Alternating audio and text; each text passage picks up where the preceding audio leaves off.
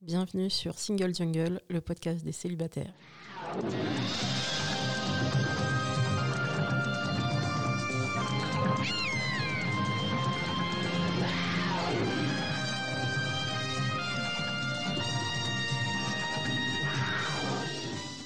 Single Jungle, c'est un podcast dédié aux célibataires. Nous sommes 41,3% en France et en fait sans doute bien plus vu que l'INSEE ne compte pas dans les célibataires les 22% de femmes divorcées par exemple, ni les 20% de femmes et d'hommes qui seraient veufs ou veuves.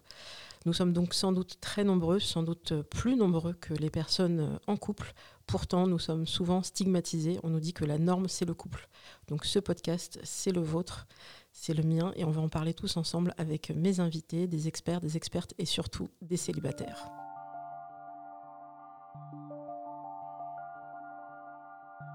Bonjour, bienvenue à tous pour ce nouvel épisode de Single Jungle. Je suis Louisa Amara et j'ai la chance et la joie de recevoir aujourd'hui Anaïs. Euh, est-ce que tu peux te présenter et bonjour? Bonjour Lisa, bonjour tout le monde. Euh, moi je suis Anaïs, euh, je suis blogueuse, youtubeuse. Euh, et coach de vie également. Euh, ma chaîne euh, YouTube s'appelle Je suis moi et toi, tais-toi.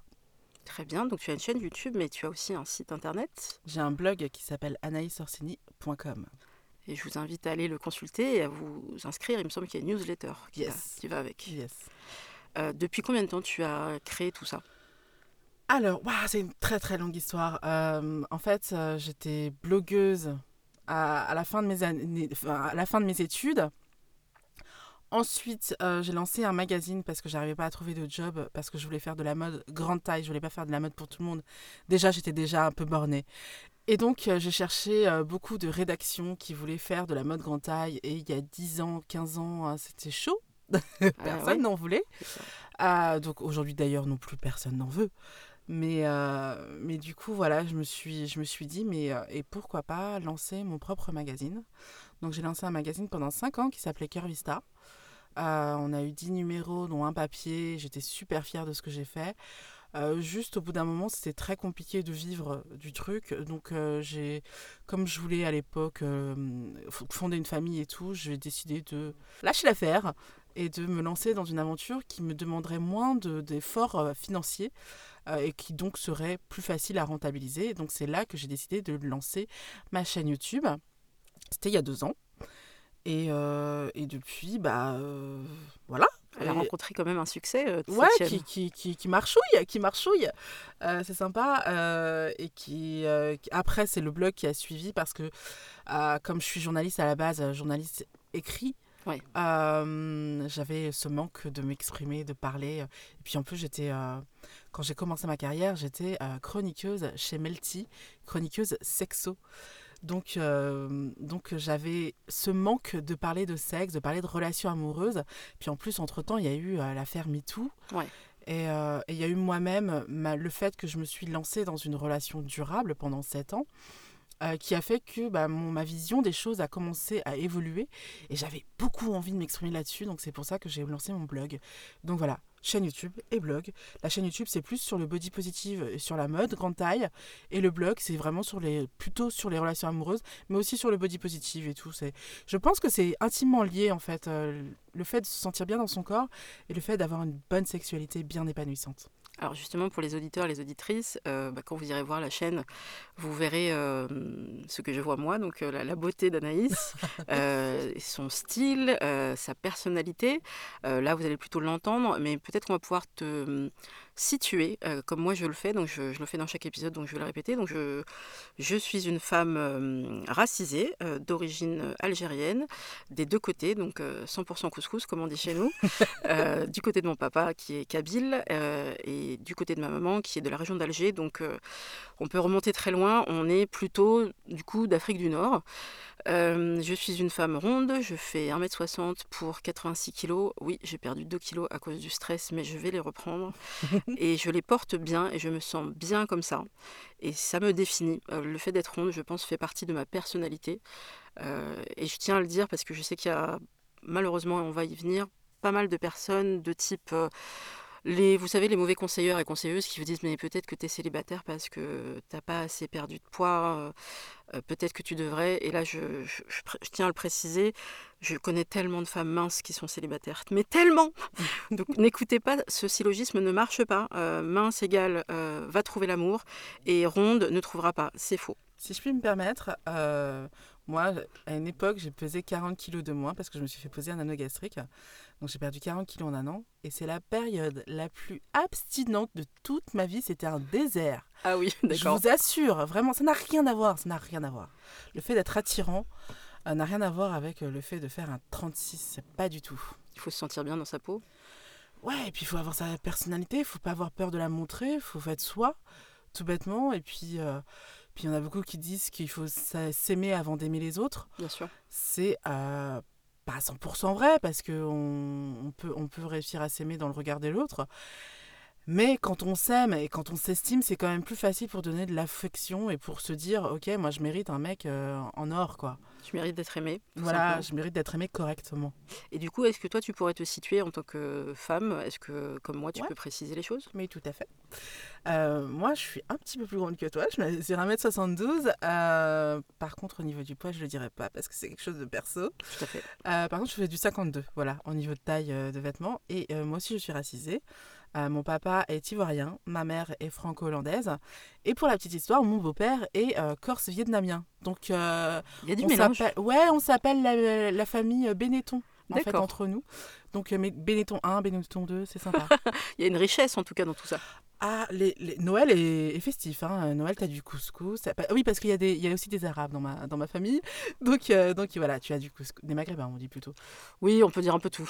Après, entre nous, nous, on a le droit. hein. donc, euh, pour les Ouais. personnes qui seraient blanches, Si tu es blanc, évite. voilà. Mais nous, on euh, peut. Laisse les personnes racisées s'exprimer comme elles le souhaitent et s'appeler comme elles le souhaitent. Ouais. Mais voilà. Mais effectivement, donc du coup, tu es une femme, on peut dire métisse. Ouais, bah oui, c'est euh, c'est comme et ça qu'on dit. voilà. Et donc du coup, est-ce que euh, il arrive parfois, on, on a beau- beaucoup parlé des créatrices sur Internet, euh, et ça a été un vrai sujet, à quel point euh, les Internets, donc le, le- le- le groupe qui s'appelle Les Internets, E de TES à la fin, euh, une association qui milite pour la représentation des femmes sur YouTube et surtout pour qu'elles soient défendues euh, correctement. Donc il y a des vagues de positivité. Par, par exemple, vous pouvez aller mettre des, des pouces, vous pouvez aller mettre un commentaire sympathique ou juste un cœur quand vous voyez qu'une femme euh, bah, s'exprime sur YouTube sur un sujet qui vous semble intéressant, parce que ça pourra euh, faire remonter les choses positives et faire redescendre parfois des, des insultes. On ne sait pas pourquoi les gens viennent insulter ou critiquer. Et il y en a qui disent, mais simplement, tu es là, tu t'exprimes, tu es une femme, qui plus est, tu es une femme ronde et ou racisée. C'est trop pour moi, ça ne me convient pas. Ah, mais complètement. Ah, oui, complètement. Et toi, tu as eu ce type de commentaires étranges euh, Ah, mais oui, mais tellement. En fait, euh, ça fait partie, ça fait partie du job euh, de, de youtubeuse. C'est très dommage. hein. Euh, dès que tu es créa- créateur de contenu, tu as dû en avoir aussi. Ouais. Euh, tu, as, tu as droit à ce genre de commentaires. Ça a été vraiment très longtemps, ça a été un frein pour moi pour lancer ma chaîne YouTube, très honnêtement. Euh, entre la période où j'ai eu ma caméra pour me filmer et la période où j'ai posté ma première vidéo, il s'est passé six mois D'accord. parce que j'avais très très peur euh, du retour des gens, j'avais très très peur de cette agressivité. Et je l'ai eu, je l'ai eu malgré tout. Mais euh, j'ai eu aussi beaucoup de positivité euh, autour de ça. Donc le fait d'être youtubeuse, ça m'apprend vraiment à, à prendre de la distance avec la critique. Et, euh, et quand tu lis les commentaires, en fait, tu te rends compte que les gens, ils comprennent pas forcément ce que tu dis. Bien que tu le dises de manière claire, explicite pour beaucoup de gens, Ouais. euh, les gens, ils comprennent souvent ce qu'ils veulent. Ah oui, ils projettent. Voilà, exactement. Enfin, ils projettent. Enfin, non, ils ont leur idée et ils écoutent, ils entendent pas ce que tu dis en fait. Ils ont leur idée, ils disent ah, elle va à l'encontre de ce que je pense, même si elle nuance, ça me plaît pas, donc je vais la tuer sur euh, sur les réseaux sociaux. Enfin, la tuer. Ouais, mais être agressif, quoi. Oui, voilà, être agressif. Et voilà, le fait d'être youtubeuse, ça me permet aussi de prendre de la, de la distance avec ça et de me, de me rendre compte que les. En fait, les gens. euh, ce que les gens supportent pas, surtout, c'est qu'on ait un avis contraire à eux et c'est qu'on ait de la visibilité, plus de visibilité qu'eux. C'est ça qui est très compliqué euh, pour eux. Je pense que, ouais, je pense qu'il y a beaucoup de jalousie. Euh, le français est très jaloux. Ouais. J'aimerais le dire. Euh, je le dis souvent, mais le français est très très jaloux. Et c'est très. euh, ça peut être un, un vrai frein quand on est sensible comme moi, parce que moi je suis hyper sensible. euh, mais, mais du- du- d'un point de vue clinique, quoi, vraiment. Je suis vraiment hypersensible. Donc certaines réflexions peuvent vraiment me blesser énormément. Et justement, c'est c'est ça qui fait la richesse de YouTube, c'est que ça m'a appris justement à prendre du recul avec ce qu'on dit, et avec, euh, avec les, les- la critique. D'ailleurs, j'ai fait une vidéo sur la critique où euh, je dis tout simplement que la critique, euh, elle est constructive quand elle vient de la bonne personne, la personne d'une personne qualifiée. Quand on ne sait pas trop de quoi on parle, c'est bien se taire aussi. Ça marche aussi. Mhm. D'ailleurs, dans les vidéos, il y en a plein, je ne pourrais pas toutes les citer, mais je vous invite à aller les regarder. Je pense qu'une des, une des dernières, euh, c'est sur toutes les remarques euh, que nous, femmes rondes, on a pu entendre. C'est dans la dernière. Voilà, c'est ça. Mais euh, je me suis dit, mais Dans, dans les amours ou, dans, ou en général? En général, euh, il Ouais, y avait un peu de tout. euh, genre voilà, euh, c'est dommage, t'as un joli visage. Ouais. Enfin, mais des choses. alors, que vous soyez ronde ou que vous ne le soyez pas, que vous ayez des amis qui sont dans cette situation ou pas, si vous êtes simplement un allié ou une alliée de personnes qui, ont un corps différent du vôtre, allez voir cette vidéo parce que vous allez comprendre en quelques minutes ce que toute femme ronde a vécu, parfois même au sein de sa famille. C'est encore plus Mhm. dur quand les remarques viennent de la famille. Mhm. Je me suis dit, mais, mais c'est tellement ça. hein. Si j'avais Ouais. eu un euro à chaque fois qu'on m'a dit ça. C'est- Ah, ah, putain, je serais tellement riche. oh mon dieu, mais je, je, je me baignerais dans du champagne là. C'est ça. Non mais vous vous rendez pas compte. En fait, euh, c'est- super intéressant de le dire à des gens. C'est génial en fait d'avoir euh, aujourd'hui une audience qui est euh, cosmopolite, on va dire, et qui, et qui est euh, pas forcément dans ma cible parce que je peux me permettre de dire si les gens se rendaient compte ce qu'on se prend dans la tronche tous les jours, mais tous les jours, pour un oui ou pour un non, euh, je crois que les gens comprendraient ce que veut dire la grossophobie et ce que et pourquoi c'est- un fléau et pourquoi il faut lutter contre ça parce que on peut pas considérer finalement c'est c'est le- d'ailleurs le thème de ma dernière vidéo on peut pas considérer finalement que être obèse c'est tellement mauvais que finalement il faut euh, harceler les gens pour qu'ils soient plus minces et pour qu'ils fassent attention à leur poids c'est pas comme ça que ça marche plus tu vas dire à quelqu'un qu'il est merdique plus il va se s'auto-saboter et euh, se, euh, se venger dans la nourriture et, et, et- c'est bizarre, hein, mais depuis que je me suis acceptée comme je suis, depuis que j'ai commencé à m'aimer comme je suis, j'ai arrêté de grossir. Donc, ah, peut-être qu'il y a un lien, hein, je sais pas. Mais, euh, mais voilà, aujourd'hui, je suis stabilisée. J'essaye de, de même perdre du poids parce que je fais du sport, tout ça. Donc, ça, ça descend petitement, gentiment. Mais en même temps, ça regarde personne. Mon corps m'appartient. Et c'est important de le comprendre. Je pense que. euh, ouais, il faut laisser les gens tranquilles par rapport à ça, s'il vous plaît. Allez voir la vidéo aussi pour le sport, c'est bien que tu en parles, parce que ça aussi c'est une idée reçue. euh, moi je garde Ouais. toujours des belles captures d'écran de, de- des remarques grossophobes que j'ai, notamment sur les applications de rencontre, on y viendra. Mais j'ai eu des hommes qui m'ont dit euh, c'est pas possible que tu fasses du sport et que tu sois grosse, en fait. Bah, si, les gros font du sport. Mais Mes amis, les gros font du sport, je Ben vous oui, assure. ça arrive en je fait. fais 4 heures de sport par semaine. Et c'est pas pour autant que automatiquement on va perdre un poids euh, qui ferait qu'on rentrerait dans une certaine norme. Euh, Mhm. ça n'est pas automatique, on va, ça tu l'expliquais bien dans une vidéo, on va Mhm. se muscler, Mhm. Euh, mais pour autant, il faut, enfin, les personnes qui se lanceraient dans le sport, faites-le pour les bonnes raisons. Choisissez une activité qui est intéressante pour vous, qui est un peu ludique. Ne vous lancez pas dans des trucs vraiment trop difficiles, C'est hyper important. parce que de sinon vous allez abandonner. En fait, euh, ce qu'il faut bien comprendre, c'est que euh, quand bien même, c'est vrai que faire du sport permet de garder une certaine forme et permet euh, d'avoir un poids euh, correct. Perdre du poids par le sport, ça prend énormément de temps, mais c'est beaucoup plus, euh, beaucoup plus qualitatif dans le sens où on va perdre du poids beaucoup plus durablement parce que le corps, il va atteindre une certaine routine en fait. Il va s'habituer plus facilement à sa nouvelle forme qu'avec la nourriture.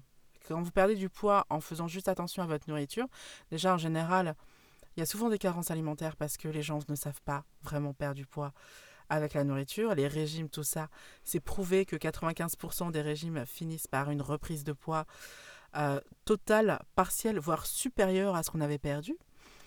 Euh, et d'ailleurs, c'est comme ça que la plupart des grosses sont devenues grosses, il faut le savoir. Euh, parce que moi, personnellement, j'ai commencé mon premier régime, j'avais 12 ans. D'accord. Je faisais 70 kilos pour 1m72. Ok. C'est- c'est- C'est rondelet, mais c'est pas non plus. Sachant que j'étais très musclée déjà à l'époque, parce que j'ai toujours fait plein de sport. Et donc, euh, c'est en, fais- en mettant ce doigt dans l'engrenage des régimes que j'ai commencé à perdre, puis reprendre le double. Perdre, reprendre le double. Perdre, reprendre le double. Jusqu'à euh, peser. euh, mon pire, euh, mon pire score, c'était 136 kilos. D'accord. Donc je ne pèse plus aujourd'hui 136 kilos, mais à l'époque, je pesais 136 kilos. Donc voilà, je suis passée euh, carrément du keto double à cause des régimes. Donc il faut arrêter avec les régimes, il faut arrêter de conseiller aux gens de faire des régimes. Le sport, c'est bien, ça prend du temps. On perd pas forcément énormément de poids, mais c'est beaucoup mieux pour la santé. Ouais, trouvez le- vraiment l'activité euh, qui vous semble intéressante et dans un endroit bienveillant. Euh, parce que ça va être parfois difficile d'entrer dans une salle de sport, de sentir des regards.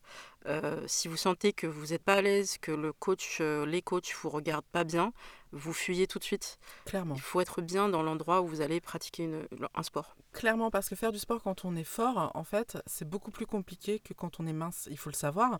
En fait, euh, les, les- les gros ont des kilos en plus trop qu'il faut porter, en fait, mine de rien. Et euh, le simple fait de marcher pour un gros, c'est presque du sport, en fait, finalement. Ah oui, on le sent, le souffle, on le sent. hein. Ah ouais, ouais, et puis, puis tu transpires et tout ça.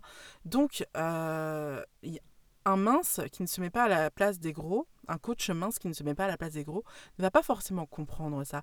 Il va en demander énormément à son élève, enfin à son coaché plutôt, sans se rendre compte qu'en fait, il lui demande beaucoup trop.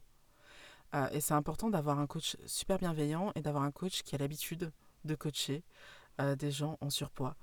Voilà, ou, ou en, ou en obésité carrément. Du coup, on mettra plusieurs adresses euh, en note de bas d'épisode. Moi, je vous recommanderais euh, bah, de l'aquabike parce que, alors, Exactement. je sais, il y en a qui vont se dire, j'aime pas être en maillot. Franchement, quand vous êtes dans une salle, euh, dans une piscine où euh, tout le monde est un peu euh, très différent en termes de corps, Yes. il y a de tout. Il y a des femmes enceintes, il y a des femmes âgées, il y a de tout. Ouais. Vous allez rentrer dans la piscine, dans l'eau, vous allez vous sentir beaucoup plus à votre aise et vous allez juste kiffer. Donc, Vous allez être porté par, l'eau. moi, je conseille l'aquabike. Ah, Moi, je, connais, je conseille l'aqua fitness en général. Ouais. C'est-à-dire que tout ce qui, toutes, les, toutes les disciplines qui se passent dans l'eau, c'est vraiment la discipline, enfin, c'est vraiment un, une famille de disciplines pour les personnes en surpoids. C'est beaucoup plus facile euh, à gérer les kilos. Et puis, euh, même le fait de se mettre en maillot de bain, c'est super bon pour votre mentalité parce que vous allez rentrer dans une, dans une, dans une atmosphère, enfin, dans un, dans un, dans un état d'esprit pour prendre soin de vous. Et en fait, même en vous mettant en maillot de bain, finalement, vous allez être dans l'acceptance. Et c'est c'est hyper bon pour euh, la psychologie. Donc, je conseille à tout le monde. Les sports d'eau. ouais, les sports d'eau, c'est vraiment très très bon. Alors, il y a aussi, euh, si je peux me permettre, euh, Lisa Nasri qui fait le, hum, elle a un truc qui s'appelle Happy Fit. Alors, je ne l'ai pas encore testé, donc euh, je recommanderais quand je l'aurai testé, mais de ce que je vois, ça a l'air trop fun. Euh, alors, dans le principe, en fait, elle, elle dit qu'il faut s'amuser en faisant du sport. C'est totalement ça. Voilà, donc elle se dit pourquoi j'aurais une bande son pourrie? Donc elle choisit par exemple que des musiques qu'elle aime et que je pense que vous allez aimer, c'est les chansons un peu des années 90, donc autant les L5 que Hadaway, que voilà, vraiment la, la dance quoi. Donc du coup on est dans une ambiance. Et par exemple elle se dit mais euh, plutôt que d'avoir des haltères, euh, si on avait des pompons, donc on a des pompons de pop-up girl et on s'amuse et il y a vraiment ce côté ludique. Euh, je sais qu'elle utilise aussi des ceintures orientales pour faire bien du bruit avec les hanches. Et je me dis, mais, mais où est-ce que tu vas trouver des idées pareilles? Elle a envie de jouer, elle a envie de tester, et il y a tous les corps différents. Et elle, elle a une approche aussi en disant, mais tu fais du sport pourquoi? Est-ce que tu as envie de t'amuser? Est-ce que tu as envie de perdre du poids? Est-ce qu'il y a un souci? Est-ce qu'on peut en parler? Donc elle fait aussi cette approche de, de Mhm. coaching. Donc je testerai euh, dès que ce sera euh, possible, je pourrai vous en reparler. Euh, et du coup, au-delà du sport, euh, j'aimerais qu'on parle un peu de la représentation des femmes rondes en général, et c'est aussi pour ça peut-être que on se sent pas forcément bien dans notre peau au départ, c'est Mhm. que quand on regarde des séries, des films ou dans les romans euh, éventuellement les personnages sont décri- décrits physiquement, on se dit mais est-ce qu'il y a quelqu'un qui me ressemble quelque part? Et en fait, il y en a, ça commence à venir petit à petit, Mhm, mais pas encore assez. mhm. Donc moi je, je pousserai, donc je mettrai quelques, quelques liens. Donc je suis tombée sur. euh, alors c'est pas la musique que j'écoute à la base. je- apparemment c'est de la musique de Jones. Euh, Mhm. la voyez pas, mais j'ai mis les guillemets. Alors il s'appelle Daju ou Mm. C'est ça? Dadju. Euh, et donc ça s'appelle Bobo au cœur. c'est le c'est le titre de la chanson. Et donc c'est avec une euh, superbe jeune femme qui s'appelle euh, Jordine Woods. Donc je vous invite à taper euh, sur internet pour voir le clip. Et alors on va juste définir la rondeur de cette jeune femme qui est une mannequin grande taille. Moi je trouve qu'on devrait dire mannequin tout court, mais bon, c'est l'appellation. Mhm. Euh, c'est une jeune femme qui fait 1m75 pour 78 kg. Pour les mannequins euh, de type euh, classique, comme bah, voilà, les top modèles qu'on a connus dans les années 90, Claudia Schiffer et compagnie, qui font un 38 maximum, Une 36. voilà, ou 36, voire pire. Aujourd'hui, je pense que Kate Moss devait culminer, je sais pas, 34 Ouais, Peut-être un ouais, 34 un pour truc Donc vraiment, en mode brindille. Mm, mm. Donc pour, si on compare à cette euh, norme qui nous est imposée, cette jeune femme, pour euh, donc 78 kg pour 1m75, est considérée comme ronde. Mhm, Moi, je la considère, et c'est comme ça que les Américains disent, elle est voluptueuse. Et je trouve que c'est un ouais. terme approprié. Donc c'est très bien que cet artiste, euh, donc pour Jones, euh, pour gens qui écoutent ce type de musique-là, ait choisi, parce qu'elle joue euh, dans ce clip, elle joue sa petite amie. Mhm. Euh, elle est extrêmement séduisante, elle est mise en valeur, elle est très sexy. À aucun moment donné, on évoque son poids. Et donc il y a une il y a le côté, bah voilà, c'est elle, c'est elle la femme de ma vie dans ce clip. Et c'est tellement important d'avoir cette représentation euh, de femme ronde.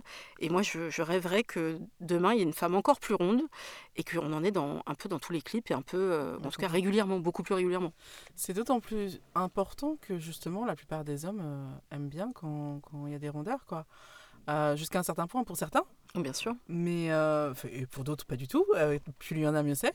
Euh, mais, euh, mais il faut rappeler que euh, la minceur pour les hommes, c'est pas forcément quelque chose d'attirant. Enfin, pour certains en tout cas. Voilà. Il en faut pour tous les goûts en fait. Bah, voilà, tous les goûts sont dans la nature. Là, on est dans le côté, bien sûr, euh, hétérosexuel. euh, pour les personnes qui seraient LGBTQIA, bien évidemment, dans les deux sens, euh, on pourrait imaginer que les femmes rondes, qui seraient par exemple lesbiennes, auraient euh, plus de facilité ou pas à rencontrer une, une autre femme lesbienne. lesbienne. Pas forcément. Ces normes de minceur, je pense qu'elles peuvent exister un peu partout, sauf, je dirais, peut-être dans les milieux militants, où il y a une, ce sujet d'acceptation. après, il y a, chez les homos hommes, il y a les bères, donc les. Hommes vraiment ronds Mhm. euh, et qui sont aimés et séduisants parce Je qu'ils crois sont qu'il y a ronds. la même chose chez les lesbiennes parce que je sais que j'ai beaucoup de succès avec les filles. C'est vrai? donc Ouais, grave. Je pense, alors c'est pareil, est-ce qu'on peut, on peut pas avoir deux stats, mais on pourrait pas dire que dès lors que tu es lesbienne, euh, tu es ouverte à tout- tous les types de corps. Moi, j'adorerais que ce soit ça. Mais Je pense pas non plus. Chacun son style quand même. Voilà, on a tous nos, nos préférences. Alors Mhm. les préférences, on le sait, sont liées aussi à notre éducation. Il y Mhm. a vraiment, euh, voilà, vous prenez tout le féminisme, le patriarcat, et vous allez comprendre que on vous a jamais montré de modèles différents de corps, Mhm. et donc vous vous êtes habitué à vous dire, bah, c'est ça qui est beau. Et en fait, non, avec l'expérience, avec le temps, on va rencontrer tout type de physique et être attiré, se dire, mais tiens, c'est pas mon style, ça d'habitude, mais là j'aime bien. Eh ben, autorisez-vous à, à tester des choses. Mais clairement. Euh, du coup, ça me, ça, ça- Bah, vas-y, je t'en prie. D'ailleurs, justement, euh, je j'étais euh, formatée en me disant, euh, moi, mon style, c'est le style viking. J'adore les, les blonds yeux bleus, bien baraqués, avec des tatouages. C'est mon délire et tout. Et je me rends compte que de plus en plus, je suis, euh, enfin, je, je me retourne vers euh, les bruns ténébreux. Ah, Donc en fait, finalement, bah, pas tant que ça. donc ça, ça évolue dans le temps. Voilà. Il faut s'ouvrir, c'est tout. Voilà, on peut tester aussi. Donc, euh, j'ai envie de dire aussi que ça serait bien que du côté euh, des hommes, parce que là, c'est notre réalité de, de femmes hétérosexuelles, Mm. euh, qu'il y ait une ouverture aussi de leur côté. Mhm. Alors, je pense que tu en parles plutôt bien dans ta vidéo. Les hommes qui vous diraient euh, Je te trouve vraiment très attirante, mais nous n'aurons jamais euh, ensemble de rendez-vous à l'extérieur. Parce que je n'assumerai pas d'être avec une femme ronde. Ah, Il le dit jamais comme ça. Hmm. Alors ça m'est arrivé moi que ce soit aussi clair. Sérieux? Ouais, je- Ah, mais le bah, pauvre on gars, va- quoi. En fait, on va s'arrêter là du coup. Bah carrément. Parce que si tu as honte d'être vu avec moi, euh, C'est triste parce que c'est- presque pathétique pour lui en fait. C'est-à-dire que lui, il a un certain goût et puis il est tellement dans, dans cette, euh, dans cette recherche de l'acceptation et, euh, et de, de- Ouais, de. de, euh, de- merde. Euh, comment on dit? Oui, d'être bien vu par les D'être autres. validé que, que finalement il va même pas suivre un désir qui lui appartient. C'est ça. C'est triste. Je trouve ça très dommage et du coup, c'est pour ça que je- j'en profite pour euh, féliciter euh, Florent Oiseau, qui est un auteur euh, français contemporain, hein, donc il est tout à fait vivant et qui euh, est primé. Et il a écrit dans le livre Les Magnolias cet extrait que je vais vous lire parce que c'est assez rare qu'on parle des femmes rondes de façon tout à fait normale. Mhm. Il n'y a pas du tout de stigmatisation ou quoi que ce soit. Donc je vous lis rapidement l'extrait. Les gens qui n'aiment qu'une personne tout au long de leur vie parlent d'une alchimie inexplicable, d'une évidence. Des évidences, je pourrais en croiser un milliard, à chaque coin de rue. Je crois que l'amour de ma vie se trouve sur les bancs de l'université de Pérouse, derrière le comptoir d'un bar à Quito, sous les toits de chaque grande ville.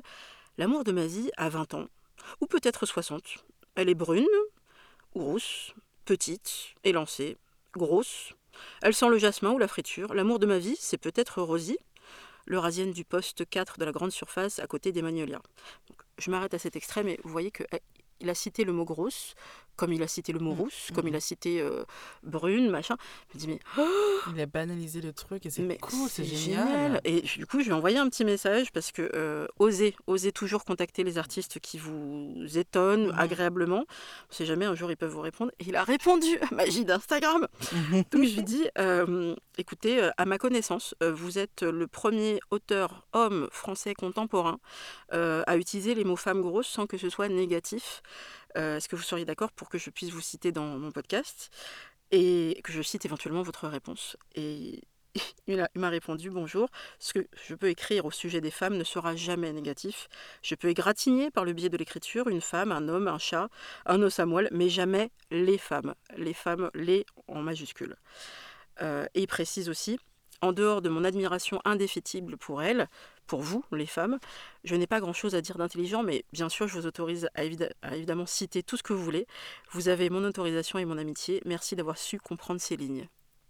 Florent, je t'embrasse. Ah, génial, merci Florent, c'est beau. Donc voilà, que peut-être qu'on aura de plus en plus des Ouais. auteurs, des artistes, Je pense. Hein. des scénaristes qui se diront mais et ce personnage, Mm. si elle était ronde, Mhm. bah.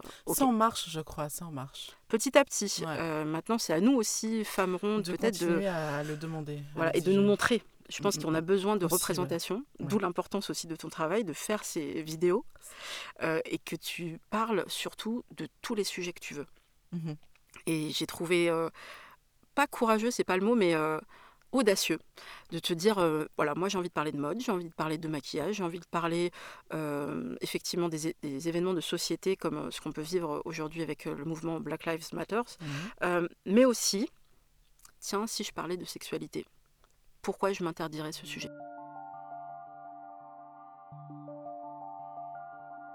Comment tu t'es dit, euh, allez, j'y vais, je, je tente, euh, je, je l'ai déjà fait par écrit, est-ce que j'essaye un petit peu d'en parler en vidéo? Comment la transition est arrivée? De passer euh, par écrit, de, de l'écrit à, À la vidéo vidéo Ouais. Ah, alors, euh, oh, je sais pas, ça me paraissait tellement évident en fait.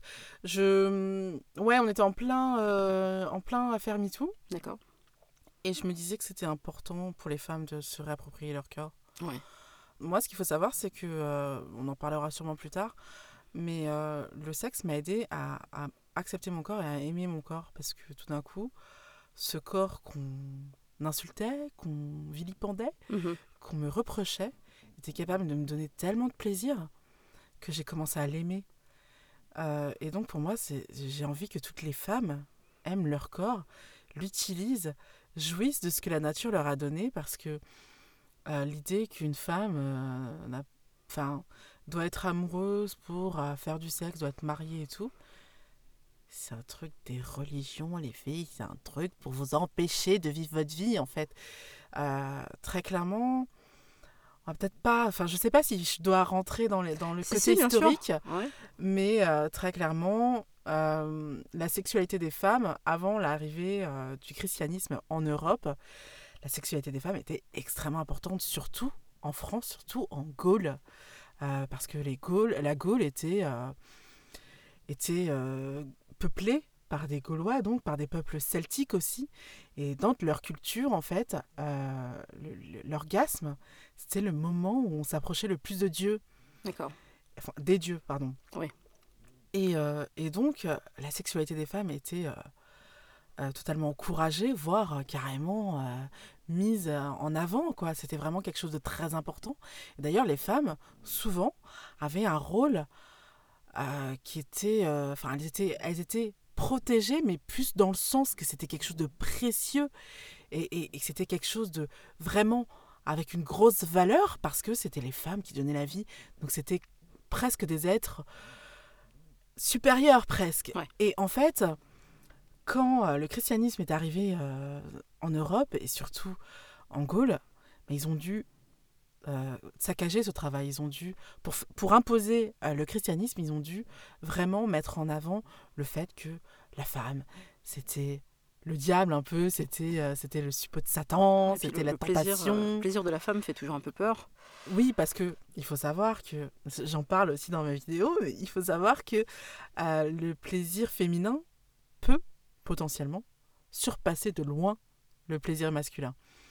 Avoir un orgasme pour une femme, c'est très compliqué au début, mais une fois que le chemin est fait, je peux vous dire que un orgasme, ça dépote. Euh, Il y a eu euh, plusieurs études qui ont euh, essayé de euh, graduer, de, donner un, un ordre d'idées et qui ont comparé en fait les orgasmes des uns et des autres. En fait, l'orgasme féminin serait trois fois supérieur à l'orgasme masculin.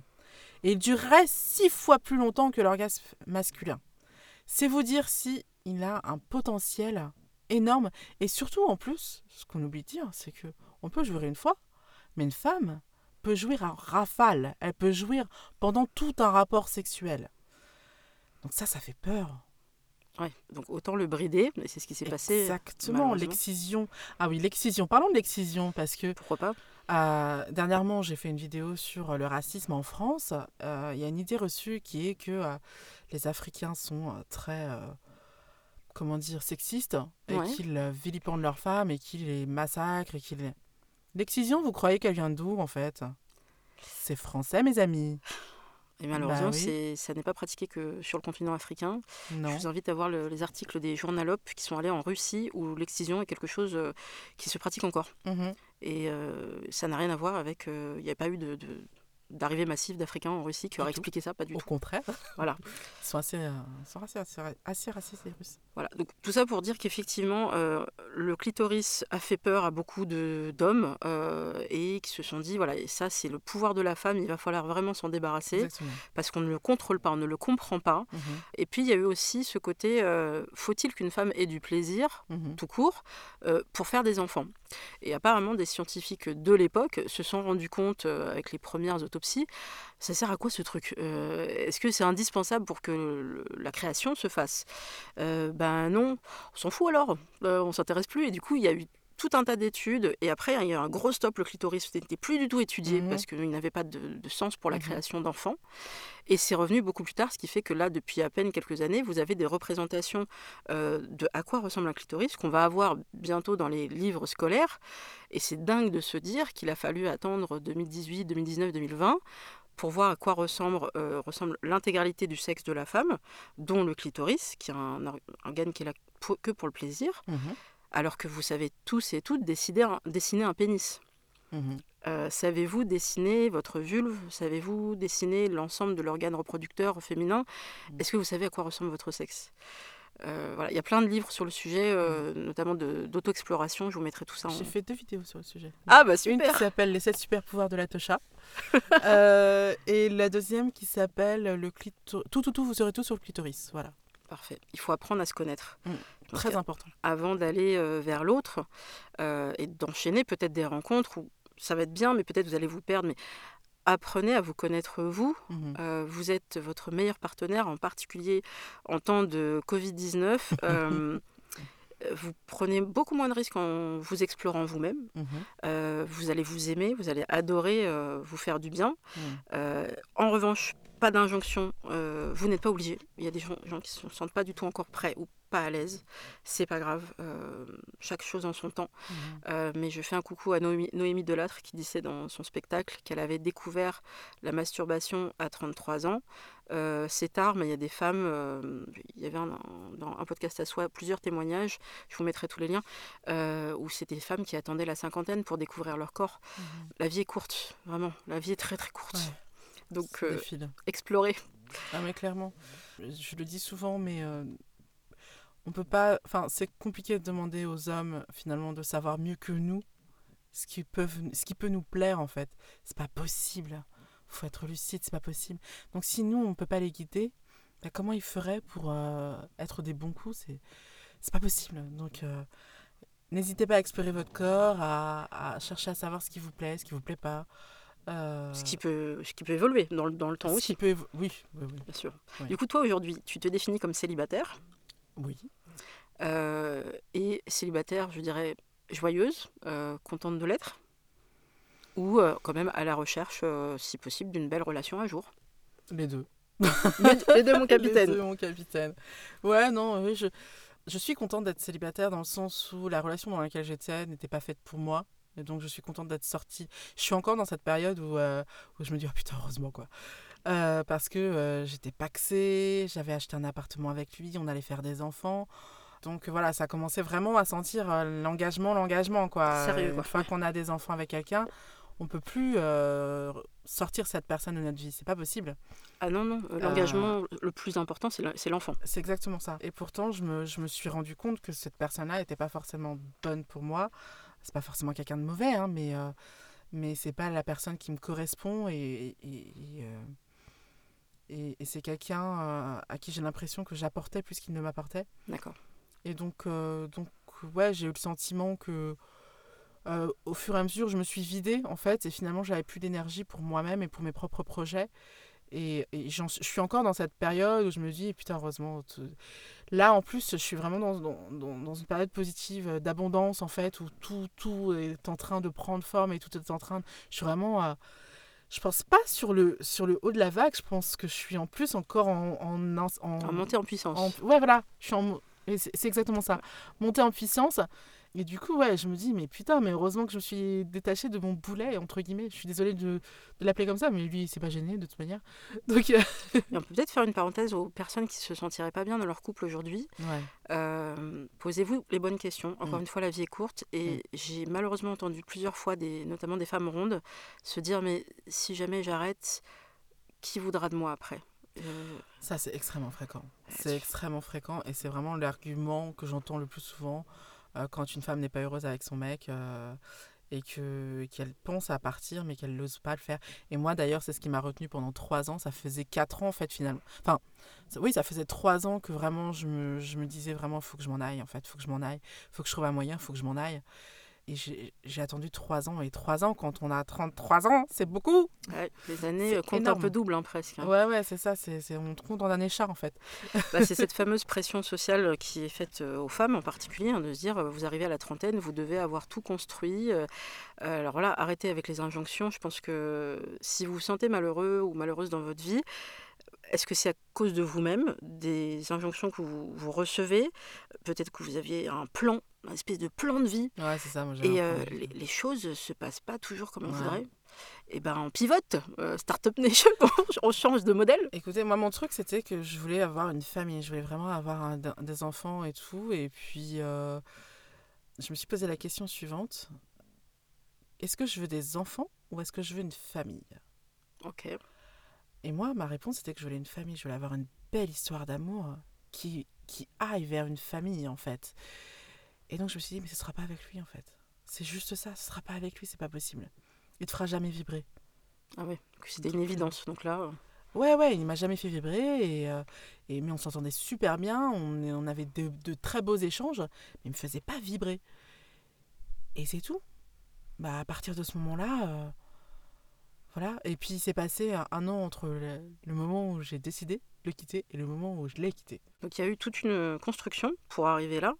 Euh, et peut-être on va, euh, là on parle beaucoup des femmes rondes, mais c'est important, c'est un épisode un peu spécial. Mm. Euh, c'est pour ça que j'étais ravie de, de t'accueillir avec nous pour parler de ces sujets, parce que j'ai eu aussi, merci à tous ceux et toutes celles qui m'ont envoyé des messages, qui m'ont dit est-ce que tu vas en reparler, c'est super important, est-ce que ce sera un fil rouge dans ton podcast?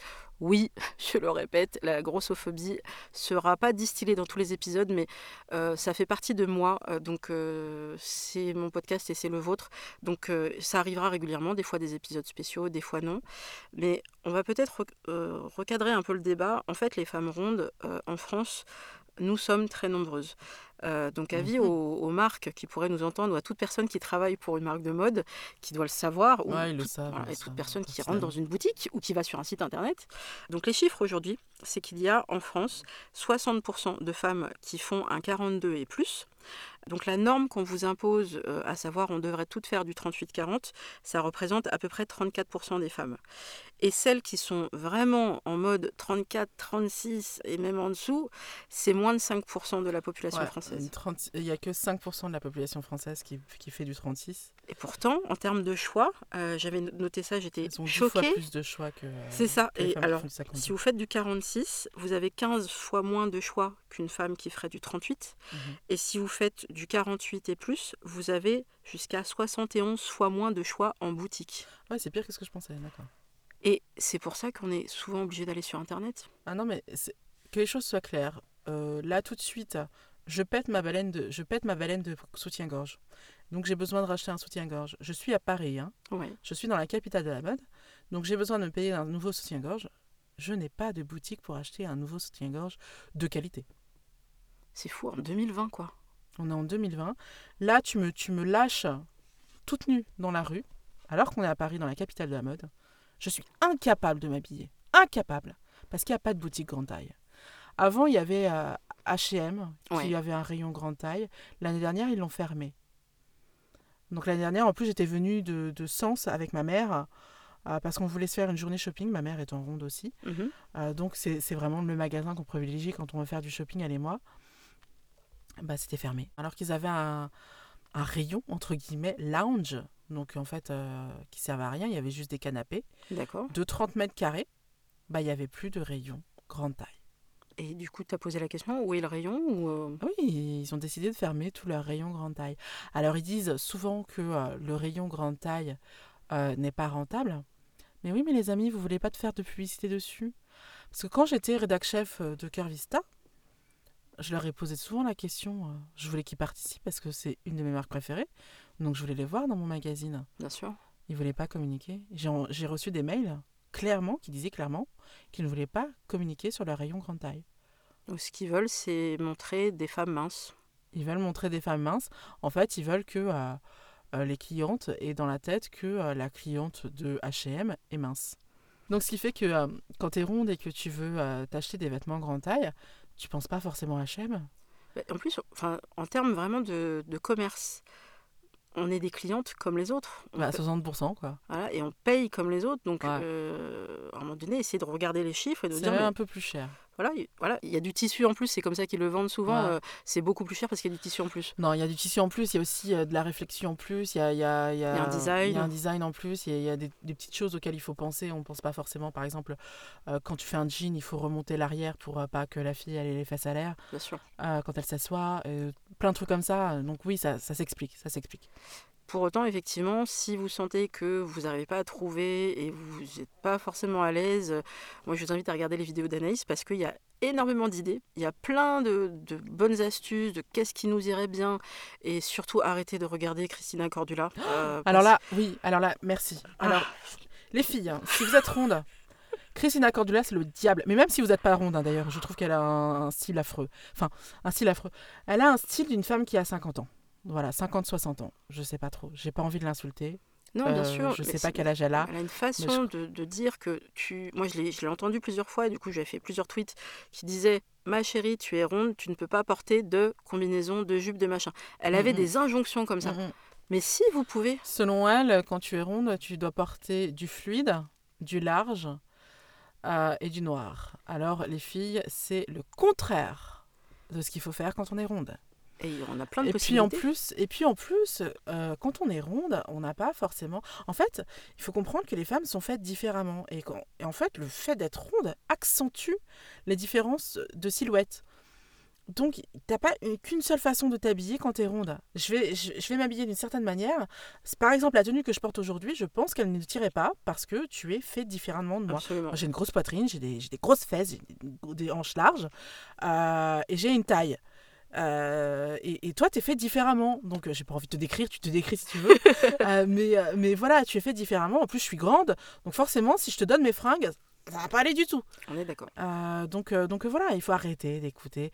Les minces, il y a certaines minces qui arrivent à, à habiller les rondes. Euh, moi, mon préféré, c'est William Cordy. Ah oui, Carnimola. C'était euh, toute, euh, belle, toute nue. ronde. Belle toute nue, voilà. Belle toute nue, oui, tout Belle à fait. Bah, lui, visiblement, euh, qu'il ait une femme ronde ou, ou pas, il va vraiment avoir un œil presque de styliste, de se dire qu'est-ce qui, voilà, qu'est-ce qui collerait Ouais. à, à cette personne, qu'est-ce qui lui va, quelle est sa personnalité. Mm, mm, Et c'est ça, pour moi, un vrai conseil. mm, Tout à fait. Donc du coup, pour celles qui osent pas trop, parce que bah oui, mais regardez, il y a moins de choix, on peut trouver, donc notamment dans tes vidéos, il y a pas mal de, de- de propositions. Et comme on va arriver vers la fin, je pense que tu- je te ferai revenir si tu veux bien, parce qu'on a Oh non, on va pas parler des amoureux. mais ouais, mais enfin, on a encore quelques minutes, mais c'est vrai qu'on a tellement de choses à raconter. C'est clair. Mais alors, c'est vrai que sur l'amour, euh, vaste sujet, donc là, on pourra pas le faire en deux minutes, mais en gros, moi aujourd'hui, tu me diras comment toi tu te situes, euh, je suis célibataire depuis plus de 4 ans et j'ai été pendant deux ans à fond, je voulais rencontrer l'amour absolument. Parce que le couple me convenait, j'étais restée en couple pendant 13 ans et je n'imaginais pas ma vie euh, en étant seule trop longtemps. Donc je me suis mis en mode, écoute, euh, c'est comme une recherche de boulot. Tu mets toute ton énergie, tu es à fond, tu pourquoi pas demande à ton réseau. J'ai demandé dédicace euh, au- comité exécutif de ma précédente boîte où il y avait deux trois personnes fort sympathiques qui m'avaient envoyé un petit message pour mon pot de départ et tout et je, je lui ai dit ça, ça mange pas de pain, c'est un autre cercle que je connais pas. Bonjour Pierre, euh, est-ce que vous connaîtriez quelqu'un qui serait célibataire Euh, j'ai fait ça. J'en étais là à me dire, mais on sait jamais. C'est des cercles que je connais pas et peut-être qu'il y a quelqu'un de célibataire là-dedans. Et j'étais tellement dans cette, dans cette quête que peut-être ça se voyait sur mon front. La fille veut se caser. Et ça peut effrayer un petit peu. Carrément, ça effraie carrément les hommes. En fait, euh, surtout à la trentaine, les hommes, ils vont chercher, ils vont, ils vont regarder la fille qui, euh, qui est là pour eux ou qui est là pour être en couple et pour être, euh, pour se caser, pour avoir des enfants, se marier, tout ça. Alors, il y a certains, ça les, ça les effraie pas. Euh, Mais la plupart, s'ils sont célibataires à cet âge-là, en général, c'est qu'ils sont pas trop là-dedans.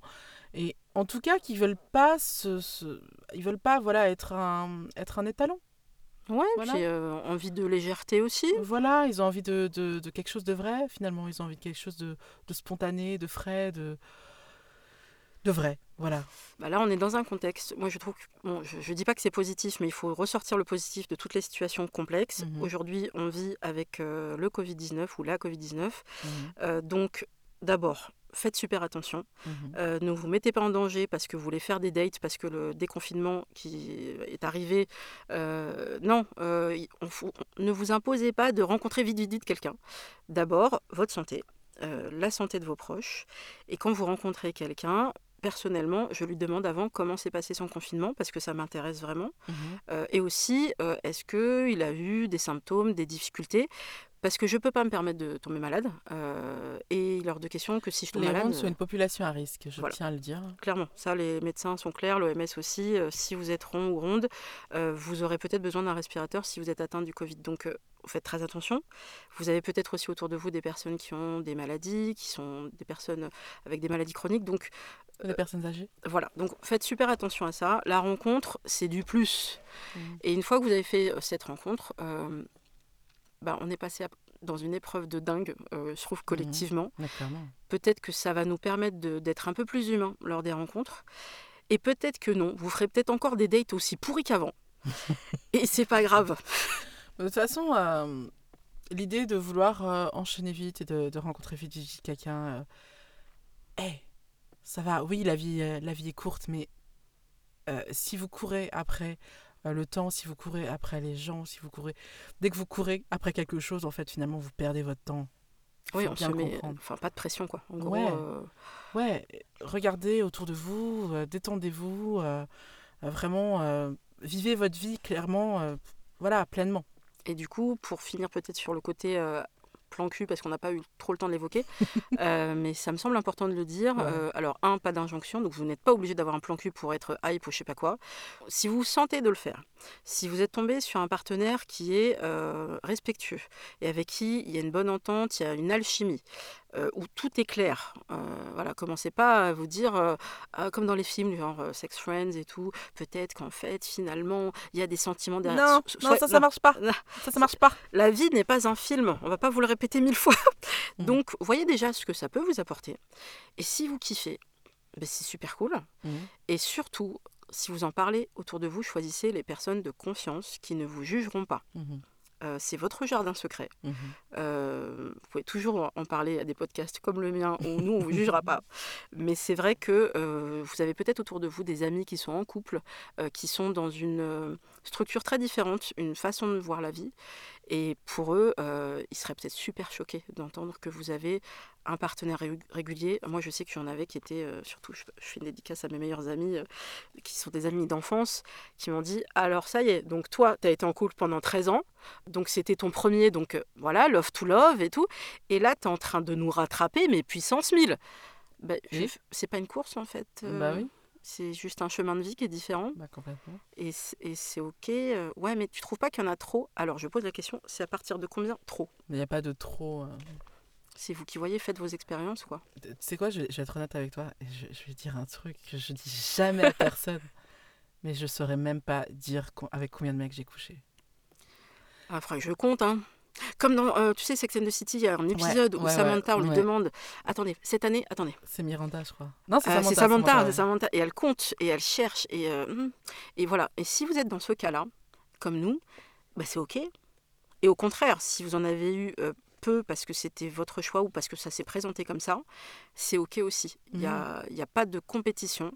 Faites comme vous le sentez. Et puis il faut, faut aussi dire que c'est, euh, ça peut être euh, un besoin sur le moment qu'on n'a pas plus tard en fait. Ça. Moi personnellement j'ai commencé ma vie sexuelle avec les plans cul parce que on l'a, déjà évoqué mais euh, les hommes qui assument sortir avec des femmes euh, ils prennent du temps en fait à, à être suffisamment mûrs pour dire bah, j'aime les femmes rondes, je sors avec une femme ronde, qu'est-ce qu'il y a? Donc pendant très longtemps euh, ce qu'on me proposait c'était euh, des, des histoires cachées, des plans cul, tout ça. Euh, et moi, j'avais pas forcément envie de m'attacher à ce genre de personnes. Donc, je leur disais Bah, écoute, euh, sexuellement, j'ai tout à apprendre, donc allons-y. Et donc, euh, j'ai euh, j'ai- j'ai appris beaucoup sur ma sexualité grâce à, à- au plan cul. Aujourd'hui, voilà, je me sens plus sereine, je me sens plus apaisée, je suis plus en accord avec mon corps, je suis plus en accord avec, avec mes sentiments, mes émotions. D'ailleurs, c'est quelque chose sur lequel j'ai beaucoup travaillé dernièrement, c'est accepter mes émotions et les accueillir et les vivre. Du coup, bah, le plan que j'en ai plus besoin. Voilà. Et quand bien même, euh, je ne saurais pas vous dire avec combien de mecs euh, j'ai cou- pu coucher dans ma vie, aujourd'hui, bah, la dernière fois que j'ai couché avec un garçon, euh, ça remonte. hein. Ah, moi, c'était hier.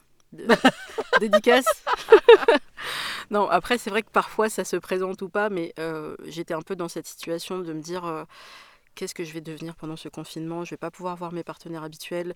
Et j'avais la sensation que ça faisait partie de moi. Euh, ma sexualité faisait partie de moi en tant qu'équilibre. Et La en main fait, droite est ta euh, meilleure amie. Et en fait, euh, tout à fait, euh, la masturbation, c'était super. Il y a plein de jeux qu'on peut faire à distance aussi avec ses partenaires en attendant de se voir.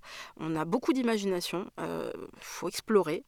Mais surtout, et c'est peut-être un, un mot de la fin, euh, si vous êtes une femme ronde et qu'on vous dit tu es ronde, donc tu es généreuse, donc tu dois aimer le cul.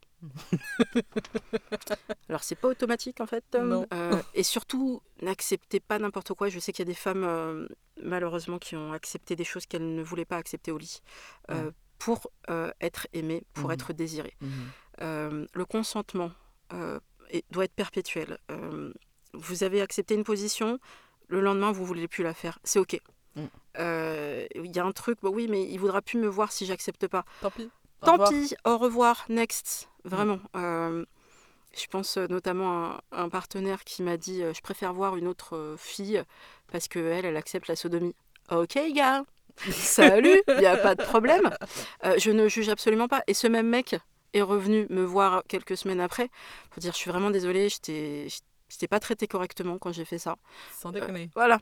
Mais je m'en excuse. Est-ce que tu me donnes une autre chance? Non. Ça. Au revoir. Au revoir, salut. Salut. Mais on se connaît depuis longtemps, c'est dommage. euh, C'est pas grave, j'ai piscine. Voilà, mais en fait, voilà, il a tout gâché. Donc, euh, respectez-vous, testez des choses, mais surtout ne le faites pas en vous disant c'est comme ça que je serai aimé, c'est comme ça que je serai désiré.